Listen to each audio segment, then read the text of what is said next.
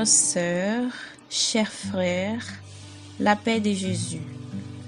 Voici à l'antenne les podcasts Café avec Spiritisme. Les commentaires d'aujourd'hui sont de Lucienne Bahia. Jésus est l'être le plus surprenant de l'histoire de l'humanité, affirme l'esprit Johanna d'Angelis dans son dernier livre intitulé Vie vide, psychographie de Divaldo Pereira Franco, au huitième chapitre du livre Sur n'importe quel aspect. Jamais avant et après, il a eu un plus grand esprit comme Jésus-Christ. L'histoire a été divisée face à l'impossibilité de contenir en soi, dans les paramètres narratifs, un épisode d'une telle grandeur en le retenant sur les conventions et les convenances. Alors, l'arrivée de Jésus à cette planète est le point zéro et sans doute inaugure une nouvelle ère. Il nous apporte la plus connue des philosophies, celle de l'amour. Il résume son enseignement en Aimez Dieu par-dessus toute chose et votre prochain comme vous-même, ainsi qu'en faire à l'autre ce que vous voudriez que l'autre vous fasse. C'est là ce que l'esprit Lazare, dans l'évangile selon l'espiritisme, au chapitre 11, affirme en la loi d'amour. Que l'amour résume la doctrine de Jésus tout entière, car c'est les sentiments par excellence et les sentiments sont les instincts élevés à la hauteur du progrès accompli. Il ajoute que la loi d'amour remplace la personnalité par la fusion des êtres. Jésus imprime dans le cœur la certitude que nous pouvons et devons faire le bien. Face à des situations si diverses dans lesquelles la société de l'époque souhaitait le mettre à l'épreuve, il présente toujours les biens en rétribution de n'importe quel acte malheureux. Il nous demande d'aimer nos ennemis parce que face à l'incompréhension, à l'ingratitude, au mal, les chrétiens doivent toujours rendre le bien. La prière, la pensée positive, la compréhension, la permission de se réconcilier doivent être les actions dont les biens à être adoptés par ces suivis, car ils comprennent l'essence de ce que Christ est venu proposer.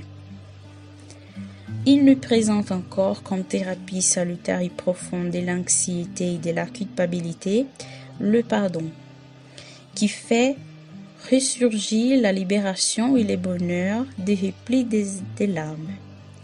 A été devant la femme dans l'horreur, surprise en adultère, qu'il a dit Qui celui d'entre vous qui est sans péché lui jette la première pierre. Saint Jean chapitre 8 verset 3 à 11. L'invitation est pour la conscience. Comment juger face à nos fautes? Comment ne pas pardonner si nous avons besoin de pardon?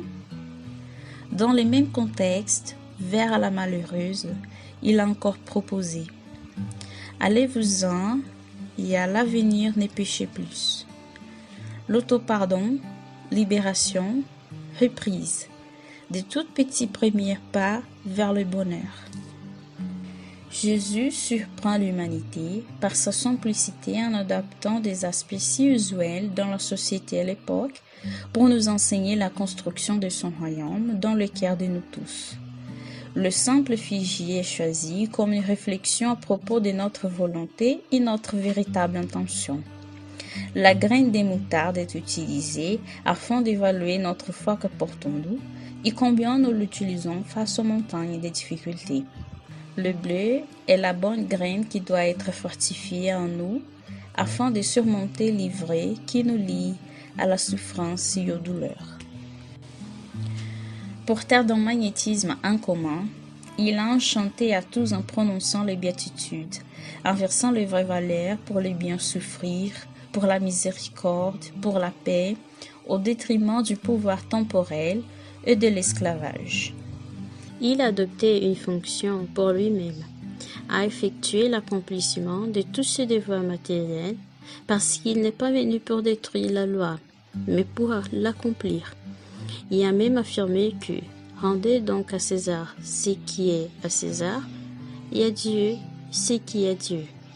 Comme les raconte Saint Matthieu au chapitre 22, versets de 15 à 22, dans une invitation expresse à vivre l'honnêteté, la cohérence des buts et l'accomplissement de nos responsabilités.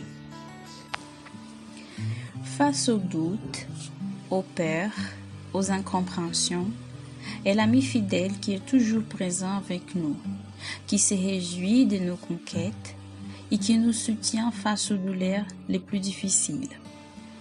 Il est l'avocat privé de nos décisions, car plein de miséricorde, il intercède auprès du Père pour nous. Et c'est pour tout cela que la bienfaitrice a décrit que Jésus est le plus grand philosophe de tous les temps, le grand révolutionnaire du bien, l'incontournable thérapeute, le maître incomparable, l'excellent orateur, le citoyen parfait, l'ami fidèle, le symbole de l'humilité et l'avocat des malheureux. Dans l'œuvre citée, l'esprit de Johanna d'Angélis nous conseille que nous le dédaignions jamais ou prétendions l'ignorer, car Jésus est la réponse des cieux aux appels du monde vaincu par les passions humaines inférieures afin de le surmonter. Ainsi, courageux, suivions les modèles, les guides de l'humanité, abritant son message dans nos cœurs, vivant son évangile et répondant la paix et son amour dans le monde tourmenté de ces temps. Jésus, sous n'importe quel aspect, est là à la balle de nos bateaux. Je vous embrasse fort et rendez-vous au prochain podcast du Café avec Spiritisme.